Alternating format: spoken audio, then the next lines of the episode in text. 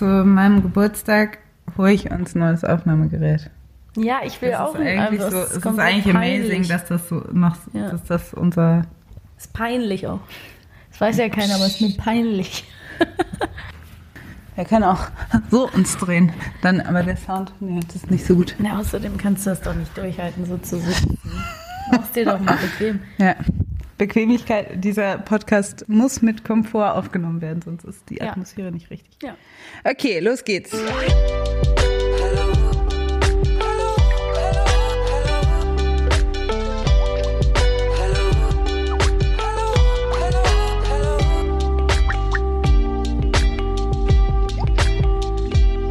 Hallo und herzlich willkommen zu der 62. Folge Feuer und Brot.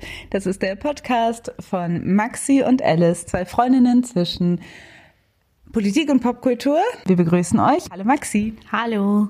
Grüßt euch. Schön, dass ihr dabei seid.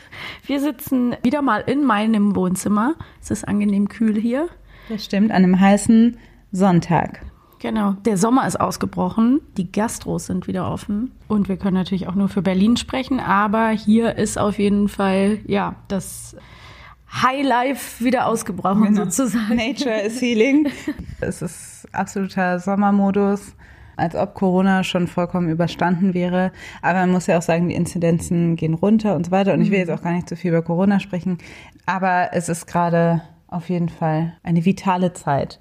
Was auch dazu geführt hat, dass wir Auch aus- vital waren. sehr vital waren, das auch mal ausgetestet haben, wie das so ist in der Außengastro und so weiter. Und jetzt beide, sagen wir mal, nicht zusammen, aber beide gestern Wein getrunken haben und heute ein bisschen in so einem, ja, in so einer sehr passenden Sommer-Sonntagsstimmung sind. Trotzdem versuchen uns zu konzentrieren, Ja. aber erwartet nicht zu viel. Erwartungen erstmal ordentlich runterschrauben. Ich bin mal gespannt, ob ich gleich Wortfindungsstörungen haben werde, aber wenn ich die habe, werdet ihr das wahrscheinlich nicht mitbekommen, weil die Alice das dann einfach rausschneidet. Das ist mein Genau. großes Glück. Das heißt, ich muss mir darüber keine Sorgen machen und mich nicht zu sehr schämen. Aber wir haben einen Tag auch schön zusammengesessen, Alice und ich, und auch schon zusammen uns ein bisschen was gegönnt. Und Genau, vorgestern. Genau, vorgestern, direkt zwei Tage hintereinander haben wir es uns gegeben. Und es war wunderschön. Wir haben viele Stunden zusammengesessen und gequatscht und hatten einen total schönen Abend und haben auch so ein bisschen gemerkt, dass uns irgendwie der Sinn steht nach so einer, ja, so ein bisschen einer Easy-Folge, aber gleichzeitig irgendwie auch vielleicht so ein bisschen, ja, eine Sommerfolge, würde ich sagen. Ja, obwohl das Thema jetzt auch gar nicht Ja. so easy ist, aber das äh, haben wir so ein bisschen gemerkt, das war im vergangenen Jahr auch so, dass unsere Juni-Folgen eher so welche werden, wo wir Gedanken hin und her spielen und nicht so einen riesen Vortrag vorbereitet haben, aber eher einfach mal so quatschen. Und davor das Jahr war es 30 werden, das war auch so eine Folge. Also im Ja. Juni sind wir immer so ein bisschen in our feelings and in our thoughts. Und ein bisschen ausgelaugt. Ein bisschen ausgelaugt. Das ist der Offenbar. Das ist gut, das zu merken, Ja. wenn man dann merkt, vielleicht ist das auch einfach der Jahresrhythmus. Deshalb gestern, machen andere Sommerpause. ja, total verständlich und wir nicht, aber wir kommen auch nur einmal im Monat raus. Anyway, ich habe gestern nämlich auch zu einer Freundin gesagt, für mich fühlt sich halt so März so an, als wäre das halt März war so gestern, also März war so für zwei, vor zwei Wochen. Das ist halt schon Ende, bald Ende Juni, nee, es ist Anfang Juni. Aber wenn die Folge rauskommt, ist es Ende Juni. Ja, und es ist irgendwie so gut zu sehen, dass das zumindest irgendwie, auch wenn man es vielleicht nicht so empfindet, äh, sich wiederholt, ne? dass man irgendwie einen Jahresrhythmus hat, wo man merkt, ach so, im Juni fühle ich mich eigentlich immer so. Ja. Irgendwie gibt mir das so ein bisschen ein beruhigendes Gefühl. Jetzt werden auch schon bald wieder die Tage kürzer und alles Nein, geht schon wieder nein, so schnell. Sag das nicht, nein, nein, das ist nicht so. Nein, es ist Sommer, Leute, genießt das Leben, seid im Jetzt, bla bla bla. Ach so, seid im Jetzt. Ich könnte versuchen, aus dem Seid im Jetzt eine Überleitung zu machen Probier zum Thema, was wir uns heute ausgesucht haben, als wir vorgestern nämlich völlig beseelt äh, unsere Herzen voreinander ausgeschüttet haben, haben wir auch viel über eigentlich Generationen geredet. Mhm. Und so, das ist eigentlich so, kommen wir eben auf unsere Themen. Wir reden über was und finden das interessant und dann machen wir das dann nochmal, arbeiten wir das nochmal auf in einem, im Podcast. Und was wir gemerkt haben, ist, dass eigentlich Generation ein Thema ist, was sich durch jede politische Diskussion zieht. Und das ist natürlich kein neuer Gedanke. Also viele Leute reden über Generationsstreit. Es gibt tausend Memes über Boomer, über Gen Z, über Millennials, über Gen X und wie die sich alle äh, mhm. benehmen und so weiter und wie die Dinge interpretieren. Es gibt Generational Wars und Dinge, weil Generationen haben sich schon immer gegenseitig gepiesackt und fanden sich gegenseitig doof. Aber gerade unsere Generation, also die Generation Y, die Millennials sind, glaube ich, nochmal besonders, so jetzt nicht die beliebteste Generation und gleichzeitig eine polarisierende Generation. Und vor allen Dingen ist jetzt eine Generation, die älter wird. Wir sind jetzt irgendwie wirklich erwachsen mhm. und äh, wollten einfach mal so ein bisschen auf uns blicken als Generation, auf die Generation nach uns und vor uns und so weiter und wollten das einfach mal alles besprechen, weil es interessant ist.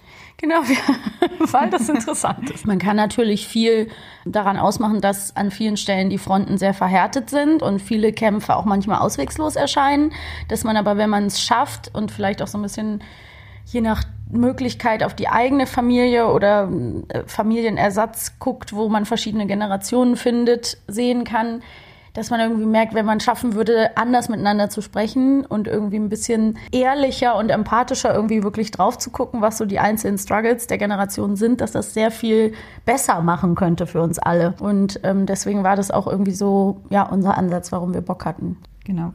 Wer sind wir eigentlich, wenn wir von unserer Generation sprechen? Also, hier ist Alice aus dem Schnitt. Ich dachte, ich zähle jetzt nochmal ganz genau die Generationen auf, von denen wir hier reden während der Folge, damit ihr wirklich wisst, von was wir reden, wenn wir diese Generation benennen. Also wir fangen an mit der Großelterngeneration, also unsere Großeltern. Man nennt sie The Silent Generation. Die sind zwischen 1925 und 1945 geboren. Das heißt, sie sind gerade zwischen 76 und 96 Jahre alt. Danach kommt quasi unsere Elterngeneration. Die sind zwischen 1946 und 1964 geboren, sind also zwischen 57 und 75 Jahre alt. Danach kommt die Generation X, wir nennen sie in Deutschland auch Generation Golf. Die sind geboren zwischen 1965 und 1979 und sind zwischen 42 und 56 Jahre alt. Danach kommen wir, die Millennials. Wir sind geboren zwischen 1980 und 1994 und sind zwischen 27 und 41 Jahre alt. Maxi und ich sind 32 und fallen ziemlich in die Mitte dieser Generation. Und danach kommt Gen Z. Das ist die Generation, die zwischen 95 und 2012 geboren sind. Die sind jetzt gerade zwischen 9 und 26 Jahre alt. Ich habe mich jetzt orientiert in einer Tabelle, die ich einfach im Internet gefunden habe. Natürlich sind die Jahreszahlen nicht in Stein gemeißelt, aber sie geben eine ungefähre Orientierung, von was wir gerade hier reden. Und das hilft auch wahrscheinlich, um den Podcast weiter zu folgen. Okay, jetzt reden wir aber weiter über die Millennials. Vortrag beendet. Ich sag mal, mein Empfinden, dass da viel über diese Generation auf einmal gesprochen wurde, fing so an in den 2010er Jahren. Ja. 2012 kamen Serien so wie Girls und so weiter raus, die so einen bestimmten Archetyp dieser Generation dann auch gezeigt haben. Und es kamen ganz viele so Analysen raus, so, mhm. die auch irgendwie gefühlt so ein bisschen ambivalent waren. Aber so Generation Y war so die Generation, die super entitled waren, Leute, die irgendwie super in Social Media aufgegangen sind. Das war was ganz Neues, dass Leute irgendwie Selfies von sich gemacht haben ja. und über sich geredet haben die ganze Zeit, wurden als unglaublich egozentrisch ja, wahrgenommen. Egozentrisch auf jeden Fall. Millennials are often portrayed as entitled, believing they're owed success and status without having really earned it. They have unrealistic ambitions, pursuing artsy, creative careers and entrepreneurial endeavors, but lacking the talent or focus to actually see them through. They're seen as self absorbed, selfie snapping, social media loving centers of their own universes. And they're also easily offended, quick to accuse others of microaggressions, and too thin skinned to take any criticism. Genau, mit Generation Y ist das Hipstertum aufgekommen.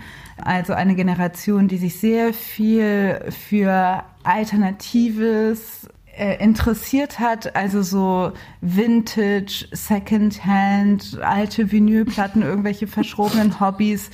Jeder wollte auf einmal irgendein Nerd sein für irgendwas. Mhm. Also, aber gleichzeitig mit der Absicht, aber trendy zu sein. Also das war diese komische Ambivalenz von man möchte ganz nischig sein, weil alle mhm. nischig sein wollen. Ja. Also so, das war so das breite irgendwie kommerzielles und Indie Stuff so aufeinander. Das war ja die, äh, damals ja wirklich auch die Verkörperung, so Hipster so verwendet wurde für das, was eben auch die Generation Y zu der Zeit irgendwie so ein bisschen ausgemacht hat, der vom Look her, vom Styling mhm. und die ganze Darstellung, wie man sich selber vielleicht gerne gesehen hat. Ich finde es auch so bezeichnend, dass eben der Buchstabe Y und eben warum so dieses mhm. Synonym bieten in der Benennung, weil das auch total gut passt, ne? weil mhm. der Generation wird auch so vorgeworfen, so ein bisschen weinerlich zu sein, jämmerlich und irgendwie eigentlich verwöhnt und doch immer irgendwie unzufrieden mhm. und auch vor allen Dingen, ich habe das damals auch verbunden mit diesem Generation beziehungsunfähig. Ne? Darüber ja. war, wurde ganz viel gesprochen. So, die wollen sich alle nicht binden und die sollen sich mal alle nicht anstellen, können sich irgendwie auf niemanden einlassen. So und das kam dann irgendwie auch so auf. Genau, aber dieses beziehungsunfähig hatte ich auch voll das Gefühl, dass die Generation selber sich so beschreibt. Ja, total. Also, dass es voll das Thema der Generation selbst war und die Leute, die drauf geguckt haben, haben, finde ich, sehr viele unterschiedliche Sachen gesagt. Ja. Zum einen haben, hieß es so, Takes. Ne? Genau, zum einen hieß es so, ja, die Leute sind gar nicht mehr politisch. Mhm. Es ist einfach so, alle sind nur noch hedonistisch ja. und wollen nur Party feiern und Drogen nehmen. Und auf der anderen Seite hieß es, uh, auf einmal sind alles ist auf einmal machen Generation Y machen alles politisch, alle mhm. sind auf einmal, aber das sind die Jüngeren. Jetzt genau, geht's mehr Richtung, Richtung Gen Z. Ja, ja genau. Das, aber wir we started it. aber schon dieses politisch korrekt halt und diese ganzen Themen kamen noch mal auf durch so einen subjektiveren Blick. Also subjektive Essays kamen mhm. voll, ich meine, das war, wir sind die Generation Tumblr auch, wir mhm. haben irgendwie, jeder hat irgendwie über die Feelings geschrieben und hat irgendwie meine Sicht aus einem Millennial, alle waren geprägt von so einem Carrie Bradshaw-Film, genau, dass man sagt, man sitzt mit seinem Laptop und schreibt seine eigene Voll, aber wo siehst du da das äh, Starten des Politischen? Weil Dieses das, Politischen. habe ich gerade, das resoniert noch nicht so richtig mit mir, wie, wie, das da angefangen hat. Also so, äh, ich glaube, diese neue Art über zum Beispiel Sexismus zu sprechen, mhm. so ich als Frau in mhm. dem und dem Kontext, also so ein bisschen, sage ich mal, diese Gedanken aus einem sehr subjektiven Beobachten von, das funktioniert irgendwie für mich nicht. Als Frau stelle ich mir diese und diese Fragen. Als schwarze Person stelle ich mir mhm. diese und diese Fragen. Ja. Auch Netzaktivismus mhm. und so weiter. Diese Verbindung aus, wir suchen eine Community und gleichzeitig ist das irgendwie auch ein politischer Akt und Millennials sind da so quasi reingerutscht oder haben das auch mit geprägt.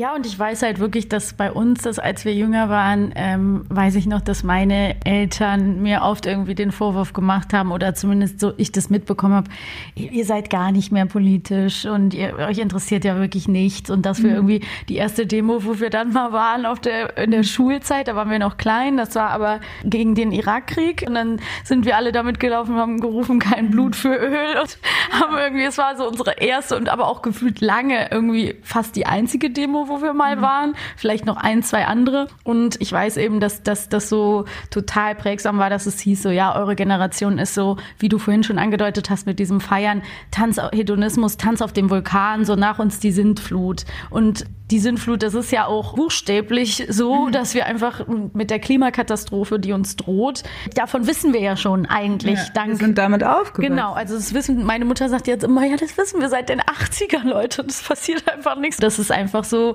krass, dass ja. dann gab es so ein bisschen so, unsere Generation war irgendwie da so lost und ich will nicht sagen antriebslos, sondern auch so ein bisschen ohne Startpunkt. Und wir wollen gleich auch in diesem freien Gespräch, was auch da und dahin führen kann, vielleicht aber auch noch mal so ein bisschen gucken, woher das kommen kann und ja. was uns vielleicht auch so geprägt da, hat. Genau, weil ich finde mhm. nämlich auch, also ich mache da einen Pin rein, weil ich finde nämlich vieles muss man auch echt hinterfragen. Dieses, Total. diese Frage von ihr seid so politisch desinteressiert und so weiter. Vor allen Dingen, weil glaube ich, diese, was neu war, war dieses absolut egozentrische, mhm. geprägt durch Social Media. Wir alle hatten, haben angefangen, Profile zu machen, über uns zu reden, mhm. uns zu präsentieren. MySpace. MySpace, genau. Und äh, solche Dinge fingen an. Und es gab diese Annahme, dass wenn man so self-involved ist, wenn man so egozentrisch ist, dann kann man nicht politisch mhm. interessiert mhm. sein. Also diese, das hat man. Das ist alles oberflächlich. Genau, mhm. weil es ging, alles wurde irgendwie nur ja, äh, auf einen selbst übertragen und so weiter. Dann, was glaube ich, wofür Generation Y auch noch extrem stand oder steht nach wie vor, ist halt dieses so ganz viele Erwartungen und entitled sein und zu denken, man wird ganz, ganz special. Also wir sind auch die Generation, wo InfluencerInnentum angefangen mhm. hat. Paris Hilton hat uns geprägt, Generation Casting Show. Mhm. Dieses Versprechen von, man kann reich und berühmt werden und die Leistung und so weiter ist mhm. halt irgendwie eine andere oder sekundär, sondern es geht sehr viel um soziales Kapital und es geht sehr viel darum, du kannst Kapital generieren, wenn du gemocht wirst. Mhm. Und ähm, diese Dinge haben uns natürlich auch total geprägt und unsere, die Generation davor hatten keinerlei Verständnis dafür und fanden das auch mega weird. Und äh, wir sind natürlich aber total geprägt gewesen davon. Also wir sind genau Popstars, Jeremy Sex Topmodel, Deutschland sucht den Superstar, jede Art von dieser Castingshow ist quasi, damit sind wir aufgewachsen und wir kennen auch Leute, die an diesen Casting-Shows teilgenommen haben. Und es gab trotzdem diese Frage von, wenn du das machst, dann hast du diesen profanen Karriereweg gewählt und das auch aufzubrechen. Ja, genau. Einerseits das aufzubrechen. Andererseits ist es ja auch so, man darf ja auch, wenn wir jetzt zum Beispiel, du hast gerade Paris Hilton angesprochen, wird ja jetzt auch mehr gesprochen, drüber gesprochen, auch im Zusammenhang mit der äh, Britney Spears Dokumentation. dass da fällt ja immer auch sehr auf, dass wir für viele Sachen und Probleme und Schattenseiten aber gar keine Worte hatten. Also zum mhm. Beispiel über mentale Gesundheit einfach da hat man irgendwie gar nicht so richtig drüber gesprochen. Man hatte ganz viele Worte, die es heute dafür gibt, noch überhaupt nicht. Man hatte sowieso den ganzen Zugang irgendwie nicht. Das heißt, natürlich hat man gewisse Dinge nicht so klar benennen können und bestimmte Probleme und dieses Generation Y hat sich für mich, weil du, ne, wir haben schon Tumblr und so angesprochen und diese Selbstinszenierung immer als so total lost und irgendwo auch kaputte Generation inszeniert oder auch gesehen oder vielleicht auch mhm. gefühlt. Aber es gab irgendwie, ging nicht darüber hinaus, in die Tiefe zu gucken. Und warum seid ihr denn alle so kaputt? Woher kommt das denn? Und wir waren auch die Generation, die als, also wir beide jetzt nicht, aber die Generation, die als Teenies halt Emos waren. Ne? Also literally einfach so. Ja, und das ist aber. Haare im Gesicht und traurig gucken. Aber aber sweeteste äh, Bewegung, ein Herz für alle Emos. Ich, äh, das ist eigentlich total schön gewesen, dieses ganze Soft äh, sein. Ähm, und auch irgendwie soft and angry. ja soft and angry und auch irgendwie so eine so ein spannendes Spektrum von Gender Performance, was sich mhm. dort auch schon abgebildet hat und so. Also ich finde das eigentlich ganz, ganz interessant, auch wenn das eben irgendwie überhaupt nicht bei uns ähm, vorkam, in unserer ja. Clique oder in unserem Freundeskreis. Aber ich finde es schon, schon interessant und ich glaube, das hat für vieles, was sich heute auf Social Media noch so anklicken und Communities zusammentut, auch einfach so einen Grundstein gelegt. Also das mhm. ist so die Weiterführung von Emos, so was, was man jetzt oft bei Gen Z auch sehen kann. Ja, jetzt so ja. die heutigen E-Girls, E-Boys mhm. und so. Genau, oder Scene Kids und so. Ja. ja, das sind auch diese vielen Worte. Ich komme nicht mehr mit. Ich habe auch keine Ahnung. Nein, also aber wir sind auch ein bisschen. Ja, aber das ist so eine Beschreibung. Wir, wir könnten jetzt Ewigkeit. Ja, genau, wir sind alt, darauf kommen wir auch noch ein bisschen.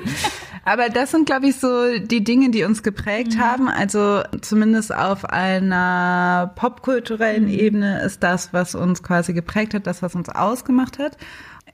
Ja, in einer Zeit, wo wir, wie du schon gesagt hast, auch für viele Sachen kein Vokabular hatten oder viele Sachen auch nicht so richtig gerafft haben. Also deshalb sind wir gerade in dieser Welle von we owe bla bla bla an apology. We owe this and this an apology. Articles like We Owe Megan Fox a Serious Apology grapple with a kind of collective shock over how Fox's concerns were so wholly dismissed when she bravely spoke out over a decade ago. Es hat auch länger gedauert zum Teil und wir hatten halt auch nicht diesen Zugang an Informationsflut, die heute da ist. Ich will jetzt wirklich nicht wie so eine Old Lady klingen, aber man darf jetzt nicht vergessen, dass wir natürlich das Internet und so, das kam halt später. Wir haben natürlich, ab, seit wir zwölf waren, irgendwie hatte jemand mal ein Modem und dann hat man irgendwie... Da, Internet wasn't what it used to be. Nee, und man hatte auch kein YouTube und man hatte irgendwie nicht das Gefühl, das Weltwissen ist schon da und ich muss es nur abrufen, was ja heute mhm. sogar eher auch schwierig ist, da überhaupt noch durchzublicken. Ich finde es halt einfach trotzdem immer auch wieder gut, sich irgendwie zurückzuerinnern, dass mein erstes Smartphone hatte ich, glaube ich, mit 24 oder so. Ja.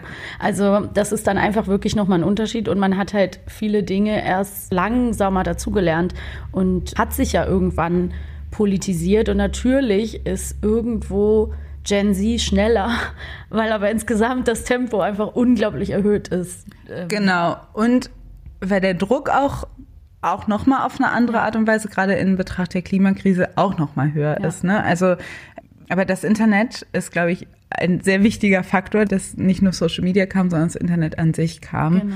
Und sind einfach in einer Zeit groß geworden, die absolut, wo einfach so viel im Umbruch war. Und vor allen Dingen, wo so fest äh, Glaubenssätze oder Standards der unserer Elterngeneration, der, weil wir sind ja die Kinder der Boomer. Ja. Babyboomer, ne? Der Babyboomer. Ja diejenigen, die quasi voll im Wirtschaftsaufschwung ähm, groß geworden sind und aufgewachsen sind, die quasi eben diese Sätze hatten von es geht nach oben. Genau, unsere finanzielle Situation wird sich garantiert verbessern. Politisch ja. geht es in Richtung Progressivität immer weiter. All diese Dinge sind irgendwie so, es geht immer bergauf. Und mit diesem Glaubenssatz sind wir natürlich großgezogen worden, mhm. also von du kannst dich frei entfalten, du ja. bist ganz toll, du wirst in Frieden aufwachsen. Hier und hast du dein Fleischwurstbrötchen und deine Capri-Sonne. Now enjoy. This is what we work for. Einmal die Woche McDonalds und dann war es okay. Nee, genau. also, nein, ich durfte nie Na, einmal die Woche zu McDonalds. Aber du weißt, ja, was ich mit meiner Oma war ich immer bei McDonalds. Ja, Happy ich Meal. durfte mit meinem Papa auch, ich habe es geliebt. Ja. Das ist auch leider, das Schlimme ist ja, kurze Fußnote, das finde ich diese, ist es bei dir auch so, dass du Snacks, die du als Kind gegessen hast, leider immer geil bleiben, egal wie ungesund und kacke die sind. Also ich habe ja. zum Beispiel auch immer so Leberwurstbrot gegessen mhm. als Kind und ich liebe leider immer noch Leberwurst so mhm. über alles. Das ist echt eine Perversion. Ja. Oder auch sowas wie so Markklößchen, Suppe gab es immer bei meiner einen Oma, die nicht äh, kochen konnte so gut. Und ich liebe das. Es ist halt einfach so, ja. sind halt nicht gekühlte Klöße in Plastik für ein Euro aus Mark. Das kann man eigentlich nicht essen. Ja, aber, aber manchmal nee, heimlich. Ist, genau, aber ja. diese ganzen Dinge, das waren diese festen Glaubenssätze. Und vor allen Dingen eben auch, wir hatten eben nicht das Internet in so einer Form, dass so viele Dinge schon aufgearbeitet waren. Aufgearbeitet waren oder dass man irgendwie, dass man dachte, auch gerade medial, diskursiv war, halt gab es vielmehr noch diese Deutungshoheit ja, ja, ja. der, sag ich mal, gesetzten Medien. Das ist nicht alles ineinander geflossen wie jetzt. Also nicht jeder konnte mitreden einfach. Ne? Genau. Also das ist ja was Positives so. To get a seat at the table is easier nowadays und oder seinen eigenen Tisch einfach genau oder seinen eigenen Tisch irgendwo hinzustellen und zu sagen, da versammle ich jetzt die Leute und das stört ja auch viele andere, die sich gerne nach wie vor als einzige Deutungshoheitsvertreterinnen sehen würden. Ja, ich finde das sehr spannend, weil ich glaube, genau dieser Glaubenssatz, den ich jetzt einfach mal unseren Eltern auch unterstellen würde, der da ja auch ein bisschen drunter liegt, ist ja auch so dieses so. Und jetzt sollt ihr es nochmal wir hatten es schon besser als, als unsere Eltern, also in dem Fall als mhm. unsere Großeltern, über die können wir ja gleich auch nochmal ganz kurz sprechen, aber die sind natürlich so oder so kriegstraumatisiert. Dann eben unsere Eltern, die gesagt haben, so und ihr ihr habt jetzt alle Möglichkeiten, ihr sollt es mal besser haben als wir. Ne? Vor allen so. Dingen, was wir ja noch gar nicht erwähnt haben, sind wir eben, wir sind, du bist äh, 87 geboren, ich nee, bin, 88. äh, ach, Entschuldigung, du bist, du bist 88 wow. geboren, ja. ich bin äh, 89 geboren, wir sind geboren, wir sind eben auch die Generation, die Mauer ist gefallen, ja. wir sind die Generation der Wiedervereinigung und gerade, weil wir aus Westdeutschland kamen, mhm. war das natürlich nochmal Peak. Kapitalismus ist Geil. Ist geil. Mhm. Es hat gesiegt. Es ist das System, was Frieden bringt, was Demokratie bringt. Diese Haltung war auch total prägend. Mhm. Also, dass das auf jeden Fall das Gute ist und dass das uns voranbringen wird. Und dann gepaart mit ne, MTV kam und so weiter mhm. auch nochmal dieser krasse US-amerikanische Einfluss, der natürlich irgendwie auch gerade in Westdeutschland in der Nachkriegszeit irgendwie äh, angefangen hat und dann mhm. immer weitergetragen worden ist, dass man so dachte, so das ist irgendwie, das ist so, da, wir orientieren, orientieren mhm. uns dahin. Und dann haben wir halt einiges erlebt, wo man dachte, wait a minute, maybe all of this muss nochmal überdacht werden. Das erste große, erschütternde Event war natürlich 9-11. Verehrte Zuschauer, guten Tag. Wir unterbrechen an dieser äh, Stelle die Sendung Der Schwächste fliegt für eine wichtige Nachricht, die uns im Moment hier aus New York erreicht. Offensichtlich hat sich ein Anschlag auf das World Trade Center ereignet in New York, in Manhattan. Sie wissen, das größte Gebäude in Manhattan. Offensichtlich haben zwei Flugzeuge die beiden großen Türme, die dort nebeneinander stehen, an der Südspitze von Manhattan, getroffen eine Explosion gerade eben erst vor wenigen Minuten. Man konnte das Flugzeug noch sehen auf einem Bild, das uns eben gerade erreicht hat, als dieses Flugzeug in den Turm hineinraste. Das erste Flugzeug hat offensichtlich den nördlichen Turm vor ungefähr 20 Minuten getroffen. Wer hinter diesen Anschlägen steckt, ist völlig unklar. Wir waren elf, zwölf Jahre alt. Wir wissen beide wahrscheinlich noch ziemlich genau, wo wir waren, wie wir das empfunden haben. Wir waren äh, noch ziemlich jung. Und das, was es ja gemacht hat, ist, auf einmal ist man konfrontiert mit, mit diesem Ding von die USA und George Bush und so weiter. Das alles ist, das ist eben nicht gut. Und wir sind auf dieser Demo und schreien kein Blut für Öl. Wir schreien USA, internationale Völkermordzentrale. Man war so, hm, ist das, ist das okay, das so zu sagen? Aber keine Das Ahnung. ist immer so oft mit meinem Problem mit Demos. Ne? Man ist so auf einer Demo, man läuft so mit, man hat so richtig denkt, ja cool, hier bin ich. Und dann ruft irgendwer irgendwas, wo ich denke, nee, da bin ich jetzt nicht dabei. Das ist halt so richtig anstrengend. Aber egal, kleine andere. Genau, aber ja. wir so, auf einmal sind wir konfrontiert mit diesen, mit diesen Diskursen und checken es natürlich noch nicht ganz, aber sind irgendwie natürlich zwischen diesem Spannungsfeld so, okay, äh, USA ist Kacke so Mhm. und diese Dinge drehen sich auf einmal und da in diesem ganzen Ding ist natürlich implizit, was wir natürlich damit Mhm. so nicht verstanden haben, auch eine Kapitalismuskritik. Ja, ja, ja, total. So, und dann, nee, was dann noch kam, ich weiß gar nicht mal wann, ich kommt die PISA-Studie raus. Naja. mhm. Veröffentlicht wurden die Ergebnisse der ersten PISA-Studie Anfang 2001 und sie haben für einen riesigen Aufschrei gesorgt. Denn deutsche Schüler haben bei dieser Studie extrem schlecht abgeschnitten. Mathe, Lesefähigkeit, Naturwissenschaften, überall landete Deutschland im letzten Drittel der Rangliste mit teilweise katastrophalen Ergebnissen. Deutschland vollkommen in heller Panik und merkt so, shit, wir sind alle nicht so geil, wie wir dachten. Wir müssen jetzt alles reformieren und sind irgendwie in einer Generation, die auf einmal, wo es einmal heißt, ja, eure Leistung ist nicht gut genug, ihr müsst alle besser werden. Und dann auf einmal Schneller. wird das fucking Bildungssystem umgestellt. Ja. Wir sind die Generation, die als erstes irgendwie Zentral-Abi machen. haben. Dann kommt Bachelor, dann kommt Master und wir dachten, weißt du, wir sind halt sind gestartet mit, wir dachten, wir machen Abi so wie alle anderen und dann machen wir unser Diplom. Machen wir einfach geil, ein- acht Jahre lang Diplom. machen acht Jahre lang Diplom, auf einmal werden Studiengebühren eingeführt, wir müssen auf einmal 500 Euro blechen, wir sollen ganz schnell, auf einmal sollen wir nur drei Jahre studieren, wir sind vollkommen, denken so, hä, okay, das haben wir uns alle nicht so vorgestellt, unsere Ja. Eltern haben uns auch zugelabert, wie äh, das Studium die geilste Zeit ist und alles super entspannt und relaxed und take your time, aber wie, weil äh, ist sehr teuer und alles ist sehr, sehr stressig, ähm, das heißt, auch diese Dinge, diese Umstellung ist Ja. auf einmal äh, prägt uns total und alles ist so nicht so, wie wir gedacht haben und alles ist irgendwie nicht so entspannt Nee, und und geil, ab wie wir da ändert haben. sich halt auch wirklich alles und man muss echt sagen, so egal wie, du hast ja Mhm. schon das sehr klar am Anfang angesprochen, wie über äh, Generation Y immer geschimpft wurde und so, Mhm. aber ab da können wirklich, finde ich, auch die lieben Boomer auch mal ihr Maul halten, weil das wirklich ab da, das ist echt, ab da ging es ja bergab für unsere Generation.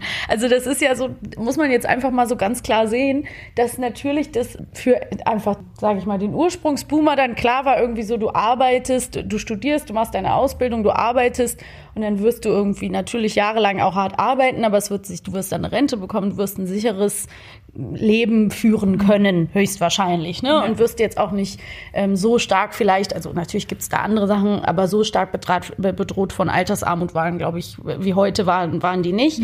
Und dann gibt es eben, ne, haben wir eine völlig andere Situation, kann man ja auch wirklich, glaube ich, sehen, Ach so, ja, wir sind eigentlich die mit dem mit der höchsten Ausbildung, mit den wir mhm. sind die effizienteste Generation, wir sind die best ausgebildete Generation und so weiter. Also wir sind eigentlich haben wir ziemlich viel auf unserer Seite, aber generell ist so auf einmal die Jobaussichten werden weniger, ja. Praktika werden irgendwie krasser.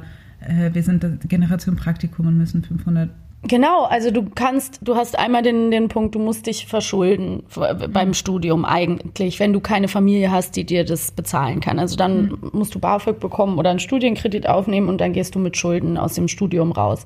Dann vorher das Schulsystem ähm, wurde auch noch ein Schuljahr erstmal gekürzt. Ich meine, das ist mhm. wieder rückgängig gemacht worden, aber es war, war dann ja kurze Zeit so gedacht, dass Leute mit 17, 18 Abi machen und halt direkt danach irgendwie drei Jahre im Bachelor studieren. Und was hast du dann? Dann hast du 20-Jährige, die halt fertig studiert haben, die dann in irgendwelchen total prekären, unbezahlten oder ganz mies bezahlten Jobs erstmal irgendwie ihre Arbeitserfahrungen sammeln müssen, weil, Newsflash, du kriegst halt ohne Arbeitserfahrung keine Jobs und auch keine guten Jobs. Und es ist ja für unsere Generation jetzt auch in unserem Bekanntenkreis, wir kennen es ja, es ist ja unglaublich schwer oder wir kommen ja einfach nicht in eine Sicherheit. Ne? Also die meisten genau. hangeln sich von Einjahresvertrag zu Einjahresvertrag, sind befristet, sind frei, sind irgendwie, ich meine, bei uns ist es jetzt so, wir sind beide selbstständig, das ist nochmal was anderes, du warst aber auch schon angestellt. Es ist sehr, ähm, ja, einfach total schwierig, ähm, auf so ein Level zu kommen, es hat dir, es, es gibt dafür keine Garantie mehr einfach. Genau, es gibt keine Garantie mehr. Unbefristeter Vertrag ist, wird gehandelt wie so ein absoluter Mega-Jackpot. Mhm. Und genau, was ich aber auch noch sagen will, also nicht nur aufs Studium und so weiter hat sich's ausgewirkt, sondern der Ruf und auch die Ausbildung von HauptschülerInnen und RealschülerInnen wurde als immer schlechter bewertet. Ja, das und das war auch gedacht so, dass, dass dann super viele Leute mit Abi in die Ausbildungsberufe mhm. gegangen sind und man hatte das Gefühl, die Ansprüche der Ausbildungsplätze ähm, geht nicht mehr überein mit der Ausbildung von Haupt- und RealschülerInnen, die die auch in so eine super prekäre Situation ja. gedrückt haben und so weiter. Also alle waren irgendwie, es war nicht geil. Bildungssystem war nicht geil. In einem Haifischbecken um die wenigen Plätze stellen und so weiter. Genau. Und dann alles schien so unerreichbar. Mhm. Also, also egal, was man irgendwie angegangen ist, war immer die Haltung, ja, das wollen ganz viele, wollen den Job. Und es ist auch super schwer, sich da zu etablieren. Ja. Also vom Journalismus oder so, dass man es eigentlich, dass die goldenen Zeiten vorbei sind. Ja, das sind sie auch. Ja. ja auch. Also mein Vater hat mir ja auch immer gesagt, ich habe ja schon dann mit Anfang 20 irgendwie eine große Rolle dann für einen Kindersender, einen öffentlich-rechtlichen gesprochen.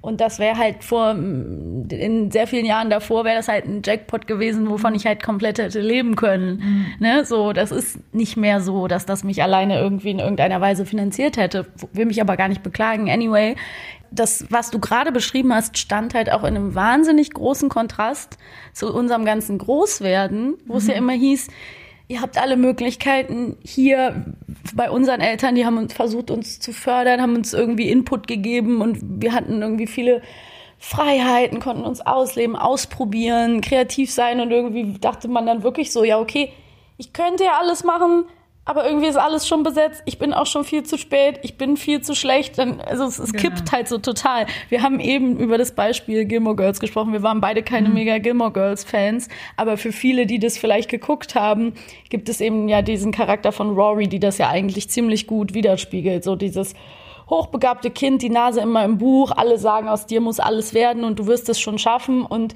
sie ist überhaupt nicht darauf vorbereitet, auf diese Frustration, die kommt, mhm. wenn halt mal was nicht klappt.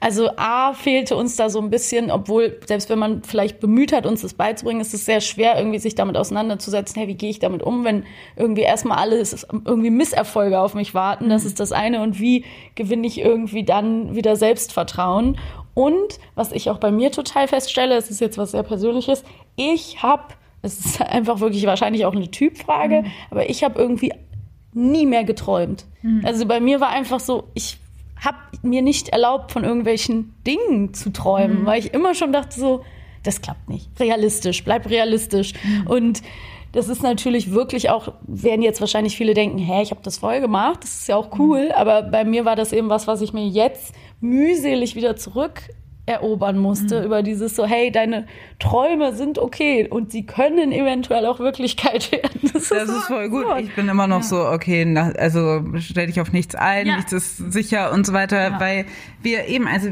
wir sind, genau, diese, wir haben jetzt schon viel angesprochen, das Bildungssystem, wie sich das verändert hat und wie die berufliche Lage war, weil einfach auch gerade Finanzkrise war, mhm. Eurokrise. Wir sind auch die Generation, die den Euro, die Einführung auch erlebt hat. Und dann auf einmal stürzte, also genau, 2010 kam dann die Eurokrise und auf einmal war das irgendwie so das Ding. Also es waren viele, viele so Dinge von der Plan geht nicht mhm. auf, sozusagen. Das war quasi die Message, die immer wieder durch so krasse Krisen so gezeigt worden ist.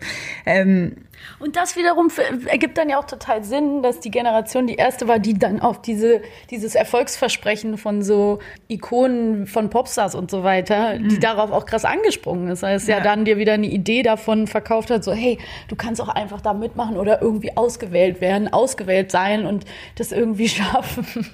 Und das, ja. äh, da ist ja dann genauso so ein gefühlter kleiner ähm, erträumter Exit. Ja, und das ist halt ja. so absurd, weil die ganzen Dinge, weil natürlich ist unser Wohlstand trotzdem auf einem High, wie es vorher Absolut. nicht war. Also das, was wir heute haben alle haben ein Smartphone mhm. oder nicht alle, aber viele, so, das ist keine Ausnahme mehr, ein Smartphone zu haben und dies zu haben und bla bla und äh, im Ausland gewesen ja. zu sein und studiert zu haben und äh, dann hier hingegangen zu sein und so weiter. Das sind ja auch alles, auf, auf der anderen Seite haben wir so viel gemacht mhm. und wurde uns so viel ermöglicht, waren irgendwelche Systeme da, die ähm, das alles dass wir viel, viel machen konnten. Aber dann haben wir irgendwie, weiß ich nicht, wir hatten eben dann diese ganzen Leute, die irgendwie all these experiences gemacht haben, Work and Travel und Praktikum hier und bla bla bla und so und so und die Förderung und das Stipendium und dann trotzdem da standen und irgendwie auch nicht wussten, was sie damit mhm. anfangen sollten. Also so eine komische Übersättigung versus so, wo soll es hingehen. Wir sind halt diese ein bisschen undankbare Brückengeneration, die diesen Wandel in die Digitalität, in, hin, hin zu ähm, sehr viel kurzweiligeren, mhm. das Leben sehr viel kurzweiliger planen und mit diesem sehr, sehr komplexen, extremen Herausforderungen, mit den schon passierenden und sich anbahnenden Krisen irgendwie in diesem so, wir müssen das erstmal irgendwie raffen. Und wir haben halt davor mhm. Generation X, also die Leute, die jetzt so 40 bis 50 sind, mhm. die halt eben die Grunge Nirvana Generation, die halt eigentlich die eigentlichen Slacker waren, sage ich mal, die sich aber auch noch noch mehr erlauben konnten, weil die mhm. waren diejenigen, die halt wirklich noch mit ihrem Diplom gechillt haben. und, und irgendwie, was weiß ich, und irgendwie das so gefühlt mit, also da irgendwie nochmal anders mit umgegangen sind. Und Generation Z, die jetzt irgendwie mit 15 schon ihr erstes Startup haben und, und schon irgendwie mit 20 Bitcoin-MillionärInnen sind. Und man selber ist so, Hä? So drei Millionen Follower auf TikTok haben. Aber bevor wir zu Gen Z gehen zu sehr, will ich noch einmal ganz kurz, weil ich das wirklich so ein schönes Beispiel finde. Du hast mir in der Vorbereitung dieses Video, ist das auch von The Take geschickt, wo es mhm. um die Sally Draper geht, die ja. Tochter aus der Serie Mad Men. Ich habe Mad Men noch nicht gesehen. Das ist aber ein Video-Essay, könnt ihr euch mal angucken. Wie ist der Titel genau? Hast, weißt du es auswendig? Ich glaube, The Baby Boomers Are Alright. Ah ja, genau. Und das ist nämlich ähm, von The Take, ein Essay darüber, wie die Rolle dieser Tochter von Don Draper und Betty Draper sozusagen eigentlich die Generation unserer Großeltern verkörpert, ne? Genau. Also sie ist quasi das Kind, was man auch aufwachsen sieht in der Serie ziemlich. Sally ist quasi unsere Eltern. Unsere Eltern, genau. Ja. Und wir können in ihren Eltern auch ein bisschen unsere Großeltern wiedererkennen. Und ja. ich fand das sehr berührend, eben obwohl ich die Serie nicht gesehen habe, wie diese, wie gut das geschrieben ist anscheinend, weil so viele Konflikte daran irgendwie gezeigt werden und irgendwie sehr deutlich wird, dass die die Eltern in dem Falle sehr mit all ihren Fehlern und ihren wirklich schrecklichen, furchtbaren Eigenschaften zum Teil und wirklich ja viele Dinge, die irgendwie diesem Kind antun in Anführungsstrichen, ohne es vielleicht absichtlich zu machen, wo man irgendwie so doch wieder mehr Verständnis natürlich auf. Ultimately, she represents a generation who endured major upheaval in their formative years, both at home and in the wider world, but who broke with the past to forge their own path. For all the trauma she experiences, I didn't do anything. Don't you dare lie to me. I'll cut your fingers off. Sally somehow turns out okay.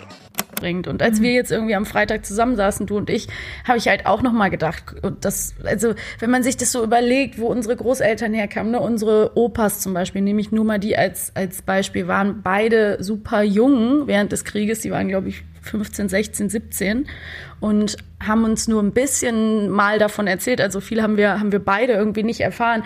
Die Geschichten waren natürlich so unfassbar grausam. Meine Großeltern, meine Oma lebt noch, wenn ich mich mit ihr unterhalte, denke ich immer wieder, es ist einfach so krass, wie die irgendwie schon geschafft hat, ihren Kindern Liebe mitzugeben, vieles so viel besser zu machen, wie die sich bemüht hat mit dem, was sie als Kind erle erleiden musste und eben eine ganze Generation und wie das einfach ne, nach der nicht stattgefundenen Entnazifizierung noch für Kinder war zu leben hier in Deutschland. Ne? Und das ist einfach so krass ist, wie die sich natürlich irgendwie auch daraus brappeln müssen und wir über dieses Trauma irgendwie auch zwar manchmal sprechen, aber doch irgendwie immer noch nicht auf so eine wirklich ausreichende Art. Naja, was ich habe einfach- Eltern macht, ja. Also ich habe einfach das Gefühl, dass gerade Gen Y sich viel zu wenig gefragt hat, was dieses, also dass das jetzt fängt es so ein bisschen an, jetzt fangen wir wieder nochmal an, das Thema Erinnerungskultur irgendwie wird nochmal mehr hervorgehoben, aber das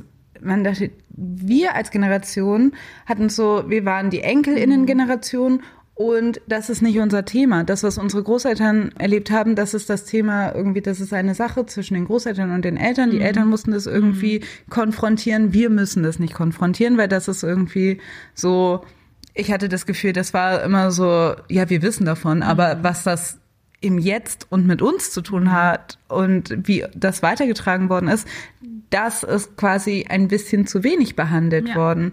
Und ich meine, ich habe so ein bisschen angerissen in meinem Buch oder habe da, weil, ne, ähm, könnte man ein ganz eigenes Buch drüber schreiben, aber eben wie diese unsere Großelterngeneration, die in, gerade in den USA, aber es ist sehr auch auf Deutschland zu übertragen, die Silent Generation, also die Generation, die nicht gesprochen hat über ihre Traumata Ja. und über alles, die einfach so geschwiegen hat.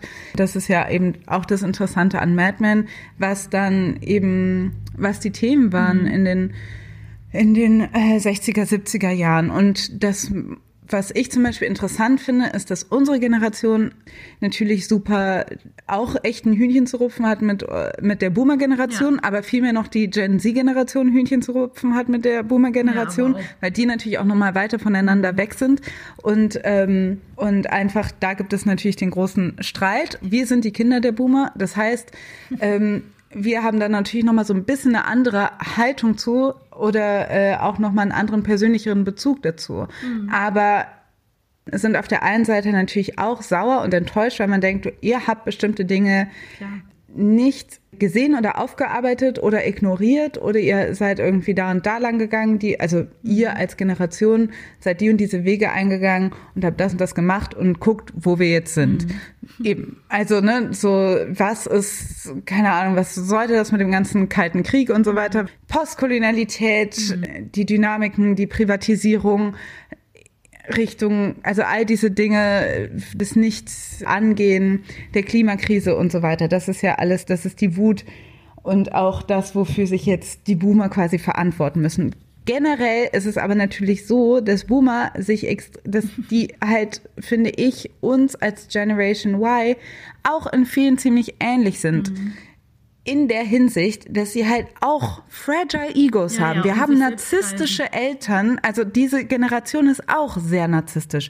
Sorry, not sorry, aber keine, aber dieser, dieser Egozentrismus, der sich natürlich in unserer Generation durch durch dieses ganze Social Media nochmal zeigt, ist aber auch ein Narzissmus dadurch, dass wir immer eben, wir sind die Generation der Participation Trophies und you are tot- very special. Das ist ein, eine Sache, die sich, die auch unsere Eltern auf uns übertragen haben und auch immer dieser Druck, dieses Bild auch irgendwie erfüllen zu müssen, ist auch ein Narzissmus, der aus unserer, aus dieser Boomer-Generation kommt.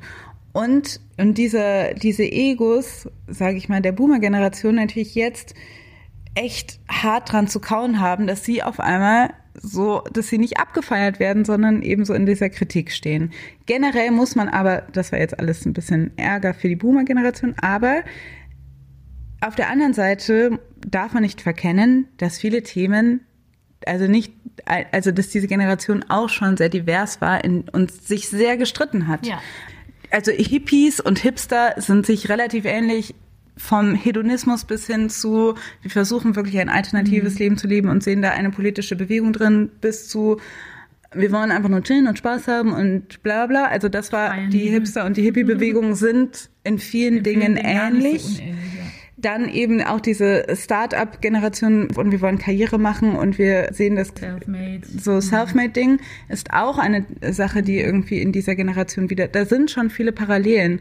Und diese Fragen, die die Boomer-Generation hatte von alternatives Leben, wir leben in Kommunen, wir versuchen irgendwas Neues aufzubauen und so weiter, wir versuchen irgendwie auch teilweise radikale neue Lebensformen auszuprobieren, das gab es alles und das wurde auch ziemlich stark bekämpft. Also das war nochmal institutionalisiert, wurde da auch nochmal ziemlich hart gegengehalten. Ja, ich meine, man muss sich ja auch angucken, eben meine Mutter, hat, wie gesagt, das, die, die haben ja da auch, ne, Frauenbewegungsmäßig, da hat die Generation für viele Sachen den Grundstein gelegt, die waren Ökos oder Mhm. eben Hippies und wollten halt, ja, das keine Atomkraft mehr ähm, Mhm. und so weiter. Also die ganzen Takes, die gab's da ja und wir kennen alle diese Bilder von irgendwie Studentendemos, die äh, niedergeknüppelt werden von der Mhm. Ne? Und das war einfach so, mein, mein Stiefpapa erzählt immer diese Geschichten, wie du als langhaariger Mann einfach nicht reinkamst in irgendwelche Läden und einfach bepöbelt wurdest. Ja. So, du warst einfach ein Penner, du warst ein Heckenpenner. Ja. Und das muss man sich mal vorstellen. Also natürlich haben die irgendwo ähm, für viele Dinge kämpfen müssen, einstehen müssen, rebelliert. Dennoch, mh, eben, hast du ja gut schon angesprochen, können wir halt an vielen Stellen jetzt einfach bemerken, dass eben diese Generation so ist, so ja, wir hatten diese fucking kalten, traumatisierten Eltern, die sich bemüht haben, aber wir haben das auf dem Buckel, also Du meinst die unsere Großeltern? genau, also unsere Großeltern. Und dann haben wir ja das und das so gut gemacht und nur das Feinste. Und wir möchten auch unser Auto, unser Haus, unseren Urlaub und das alles, da möchten wir auch nichts von abgeben. Und auch irgendwie, das steht uns zu. So, ne? Und das unterscheidet irgendwie die Generationen. Und das ist halt jetzt auch so ein bisschen der große Kampf mit der jungen Gen, Gen Z, die sich ja auch manchmal über Gen Y schon lustig macht. Aber eben, wir sind halt sehr, sehr nah dran und bei denen besteht natürlich jetzt eine ganz andere Dringlichkeit, weil die Themen eben alle auf den Tisch kommen und ähm, weil es jetzt ums Eingemachte geht. So. so blöd es klingt, wir hätten auch uns äh, auf jeden Fall mehr Mühe geben können, aber dieses, also ich weiß noch, es gab diese Sendungen, wo dann hieß so, ja, und in 50 Jahren wird es darum gehen, dass es Wassermangel gibt und so weiter. Ich kann mich noch an so krass an so eine Kindersendung erinnern, wo das thematisiert worden ist. Und ich hatte richtig Schiss. Deshalb ha- erinnere ich mich noch daran. Aber es war so, als Kind war es so 50 Jahre extrem lang. Wenn du jetzt noch hörst, so in 10 bis 20 Jahren wird das so sein, ist es natürlich nochmal eine ganz andere Sache. Also deshalb, ja, auch wir sind mittlerweile oder sind langsam in der Situation, wo wir natürlich auch ähnlich ein bisschen wie die Boomer, nur anders, uns aber trotzdem kritisch hinterfragen müssen, so was haben wir eigentlich nicht richtig hinbekommen und wo hätten wir eigentlich mal ein bisschen, äh, ein bisschen mehr Gas geben müssen and where did we choose to say, ach wisst ihr was, ist gerade ganz bequem, so wie es so läuft. Ähm, natürlich äh, ist da äh, Gen Y auch nicht frei davon, aber äh, schon mal ein kleiner Spoiler-Alert für Gen Z, auch ihr werdet nicht frei davon sein. Also es geht ja natürlich immer weiter. Es ist natürlich auch eine Regel von Generationsbewertungen, dass die Generation davor ähm, und die, Gen- also dass die Generationen sich gegenseitig angucken und sich nicht verstehen und denken, warum macht ihr das jetzt so und so? Und ihr seid ihr seid, ihr versteht gar nicht, ihr habt gar nicht dieses und dieses Wissen. Obwohl ich sagen muss, dass Gen Y ja eigentlich richtiger Fan von Gen Z ist. Ja klar, das wollte ich auch sagen. Also ich liebe die ja. Ich Alle, und ich ja. denke ja auch so oft, die sind so cool und da ist da schon so viel Gutes passiert. Dann denken, guckt man sich so manche Leute an und denkt so, fuck, es sind auch die ganzen reaktionären Old Takes kommen auch leider da wieder auf den Tisch und es wird auch da wieder Stimmung gemacht gegen alle möglichen positiven Veränderungen und es gibt einen Backlash gegen Feminismus und Emanzipation in allen möglichen Bereichen. Wenn es um Teilhabe geht und so, aber es ist schon so, so, so vieles ähm, besser. Und alleine, ne, wir predigen es immer wieder, aber diese ganzen, durch diese ganzen Inhalte und diese andere Repräsentation, was diese Generation alles sieht und ähm, mitbekommen kann in ihrem Aufwachsen, das ist ja einfach kein Vergleich ne, an, an positiver Representation in allen möglichen Belangen, wo sie sich einfach, wo sie wissen, was möglich ist. Und ähm, da passiert schon ganz, ganz viel. Und eben, ich bin voll der Gen Z-Fan. Ich denke super oft, ah, the kids are alright. Und dann mhm. sehe ich wieder irgendwas und denke so, fuck, they're not. Aber, aber es ist ja schon Was so ein bisschen auch dieses Ding so, dass wir halt immer gedacht haben, ja, wir können eh nichts bewirken. Wir sind irgendwie ja nur alleine, wir als einzelne Person. Was soll eine einzelne Person bewirken? Und mhm. wir sehen an so, ich nehme jetzt mal das abgegriffene Beispiel, aber Greta Thunberg, was mhm. einzelne Personen bewirken können. Und ich glaube, mhm. das ist bei Gen Z ein bisschen anders, dass die die, ja. trauen sich mehr zu, weil ähm, ja, die das ja sehen, dass es da ist. Ne? Das, genau. Also ich würde auch sagen, die Boomer sind quasi, sind, gehen in die Geschichte ein, dass die diejenigen sind, die eben diese äh, zweite Welle Feminismus, Civil Rights Movement mhm. in den USA, ähm, aber auch was natürlich Ausstrahlung hatte auf äh, die Welt und Hippie und Klima, so das waren, das sind, die gehen halt in die Geschichte ein für bestimmte Bewegungen ja. und Gen Z auch. Aber wir, für welche Bewegung sind wir bekannt? Wir haben die Grundsteine auch mitgelegt und haben uns ja jetzt politisiert. Das stimmt. Ich würde sagen, wir sind schon auch dritte Welle. Ja. Feminismus war auch schon eine Gen Y-Sache. Ja. Aber genau, mal gucken, ich weiß nicht. Ich finde das manchmal so geil, wenn einem Boomer die Gen äh, Z so äh, erklären wollen. Ich muss mal so lachen über, wir hatten mal eine Folge über Körperhaare gemacht, kannst du dich erinnern? Und dann hatte irgendwie bei Soundcloud mal eine Frau kommentiert, so als wir über Schamhaare gesprochen haben weil sie so, um Achselhaare ging es, glaube ich, und sie so, also die jungen Frauen von heute machen sich darüber gar keine Gedanken mehr. Die lassen alles wachsen und färben sich die Achselhaare bunt.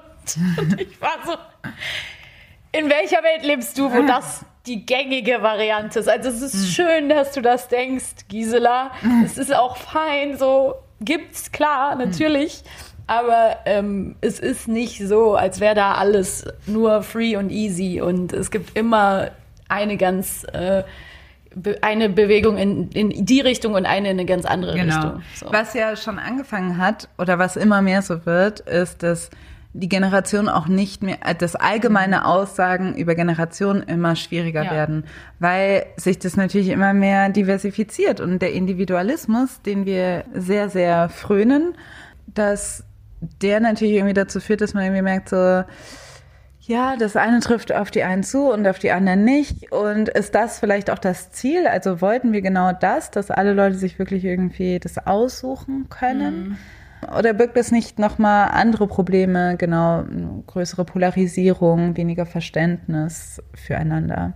Und da schließt sich ja auch so ein bisschen wieder der Kreis ne, ja. mit der größeren Polarisierung, mit der Kommunikation über Social Media, was sehr schnell zu, sage ich mal, sehr, äh, wo Leute einfach durch den limitierten Platz und den, dieses große äh, Bemühen, überhaupt Aufmerksamkeit zu generieren, äh, dazu neigen, sehr polarisierende und sehr steile Thesen, ja. irgendwie so Hot Takes. Hot Takes rauszuhauen, dass das sehr erfolgsbringend ist, dass das natürlich für den Diskurs manchmal sehr anstrengend ist, dass dann so Generationen verallgemeinert werden, dass die Boomer sich beleidigt fühlen. Ich habe zum Beispiel auch das Gefühl, dass diese ganzen Bücher zur Kritik an den Diskursen jetzt, ähm, insbesondere wenn es um Antirassismus geht oder Feminismus ähm, oder ähm, Queer Empowerment, mhm. all diese Dinge, die jetzt unter Identitätspolitik fallen, da sieht Gefühl, die Kritik daran ist generiert durch Twitter-Feeds. Mhm. Also es ist nicht generiert durch das, was tatsächlich, also auch das Internet ist ja. real und so, aber es ist nicht also so die Probleme oder die Talking Points, die Leute regen sich unendlich darüber auf, was Leute gesagt mhm. haben auf Twitter ja. und schreiben darüber ganz viele Bücher und mhm. sagen und machen damit Wahlkampf und deshalb reden wir wieder über gendergerechte ja. Sprache und so weiter.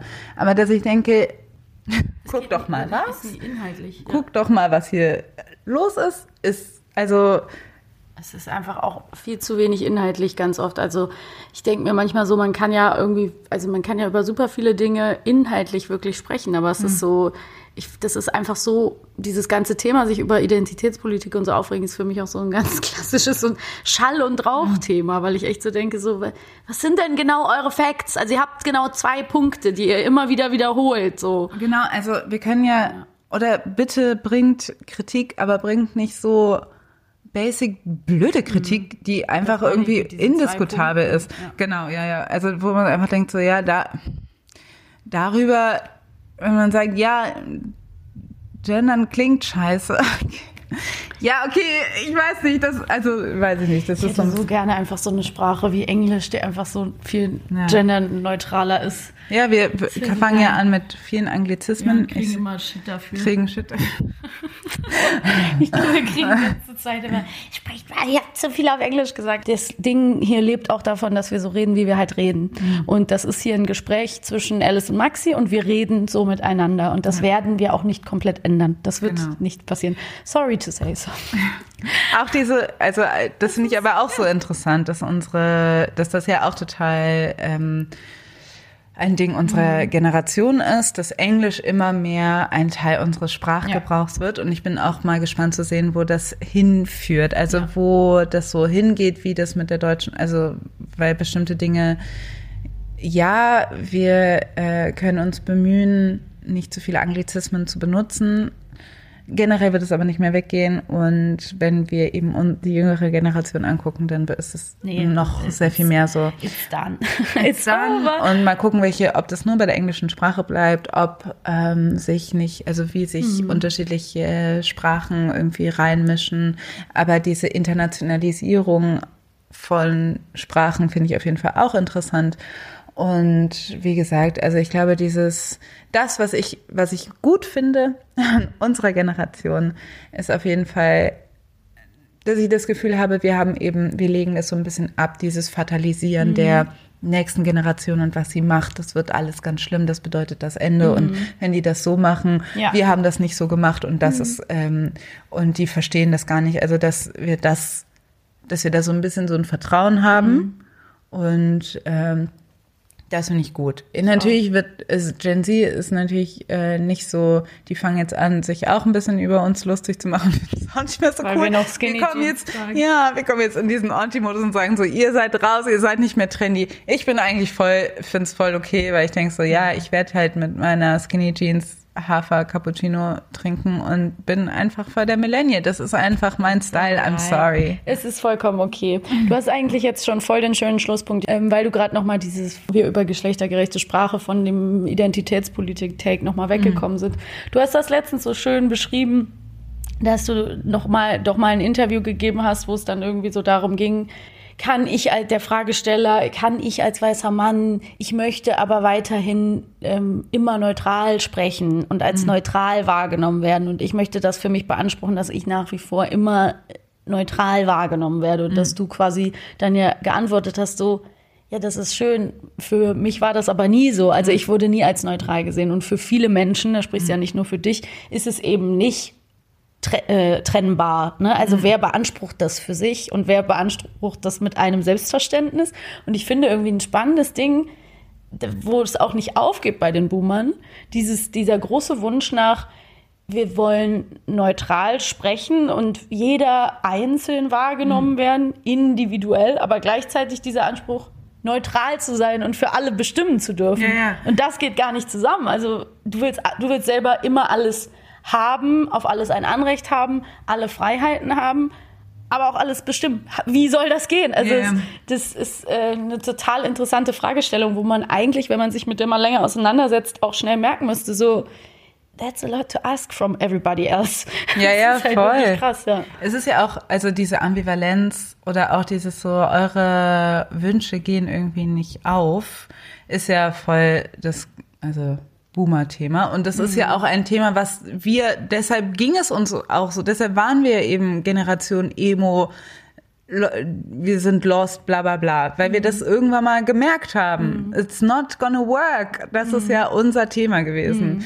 Dass man merkt so, ja, schön, dass ihr das doof findet. Wir finden es auch doof, aber wir haben schon mal akzeptiert, dass das irgendwie die Konsequenz ist. Mhm. Die Boomer, die irgendwie teilweise noch größere Probleme haben, über ihre Gefühle mhm. zu sprechen, aber uns als Kindern sehr ermutigt haben, über ihre Gefühle zu sprechen, sind jetzt eben damit konfrontiert, dass sie merken, so, okay, diese Ambivalenzen, die sie eigentlich haben, die, die verbalisieren wir und mhm. die adressieren wir. Mhm. Und das finden sie unglaublich nervig. Wir sind halt die Generation, die halt rumnerven mhm. muss, aber es muss sein, irgendjemand muss das machen. Jetzt sind wir das gewesen. Und keine Ahnung, ne? Und wie gesagt, letztendlich sollen die sich jetzt auch nicht mal so anstellen, weil letztendlich wir ähm, haben Schild an den Haken. gehen in eine ungewisse Zukunft, ja. keine Ahnung, haben irgendwie, genau, haben keinen Plan, wie äh, das werden soll mit dem Altwerden und keine Ahnung was. Das sind die Sorgen, die wir uns machen. Von daher. Ja, true. Dem ist nichts hinzuzufügen. Die sollen sich jetzt auch nicht mehr so anstellen. Wie Sally Draper. Die hat ihren Eltern nämlich auch immer gesagt, was alles schief läuft und war am Ende diejenige, die quasi so den Eltern auch den Spiegel vorgehalten hat. Und das ist auch gesund, so wenn, also wie bei meinen Eltern und den Freunden und Freundinnen von denen, die halt Kinder in unserem Alter haben, so letztendlich sind das die, die sich meistens auch mehr checken und die sich mehr mit den, ähm, also selbst checken, meine ich, und die sich mehr mit Themen auseinandersetzen und so. Also nimm, die meisten freuen sich ja auch darüber, dass sie diesen Input bekommen und dass man eben dadurch nicht so abgehängt ist. Also ja, versuchen wir alle irgendwo empathisch miteinander zu sprechen, wo es geht, uns ein bisschen mhm. weniger auf Twitter zu schreiben, äh, streiten, mhm. wenn es gar nichts bringt und ähm, gucken mal, wie es weitergeht. Definitiv. Und ich würde auch wünschen, ich würde mir auch einfach ein bisschen wünschen, dass gerade aus einem politischen Diskurs heraus es nicht so bestimmte Belange nicht so auf Generationen abgezielt sind. Also ich mhm. habe das Gefühl, vieles im Wahlkampf ja, oder komplett, viele ne? politische, ne? also so, dass es eine Partei der Jungen und eine Partei mhm. der Alten gibt und so weiter und auch hier transgenerationales Denken ähm, nicht wirklich gefördert wird, auch aus einer politischen Ebene heraus, mhm. sondern dass sie sagen, also so, dass da auch sehr viel ähm, zur Polarisierung beiträgt und ähm, wie gesagt, letztendlich ne, äh, überträgt sich das auf die Familien, das überträgt sich in unseren, aber auch um, auf die Gesellschaft. Wir müssen halt mit unseren Generationen dealen und wir haben alle unterschiedliches verkackt und unterschiedliches aber gebracht. Und ähm, hier sind wir nun in dieser Welt. Und das ist alles, was wir, glaube ich, heute zu sagen haben. Ja, und das ist auch voll okay. Ich finde das gut, Alice. Genau. Also mal gucken, ich habe das Gefühl, wir haben zwar irgendwie viel angesprochen und gleichzeitig irgendwie auch viel nicht angesprochen. Auch was wir zum Beispiel komplett rausgelassen haben, ist so diese ganze Sache mit Terror und Mass-Shootings, mhm. die uns auch sehr geprägt haben als, mhm. ähm, als Generation, aber das vielleicht ein andermal. ja, da kann man noch super viel zu sagen und ähm, ich würde auch sagen, lass uns das doch einfach an anderer Stelle vielleicht nochmal aufgreifen. Ich fand es ja. spannend und es sind eben jetzt einfach ein paar lose Gedanken, manche eben weiter durchdacht, manche sind uns gerade in dem Moment auch mhm. erst gekommen und das ist auch völlig in Ordnung, würde ich sagen. Und dann gehen wir einfach ja, wann anders nochmal weiter drauf ein. Fand das sehr schön. Ich auch. Alright. Macht's euch, macht's euch bequem und macht's euch gut. Habt einen guten Tag, Abend, wann auch immer ihr das hört. Bis dann. Tschüss. Das war die neue Folge Feuer und Brot. Erreichen könnt ihr uns unter feuerundbrot.gmail.com, auf Facebook, Twitter oder Instagram. Wenn ihr uns unterstützen wollt, könnt ihr das mit einer monatlichen Spende auf Steady oder Patreon. Wir hoffen, ihr seid auch beim nächsten Mal wieder mit dabei und bis bald. Tschüss. Tschüss.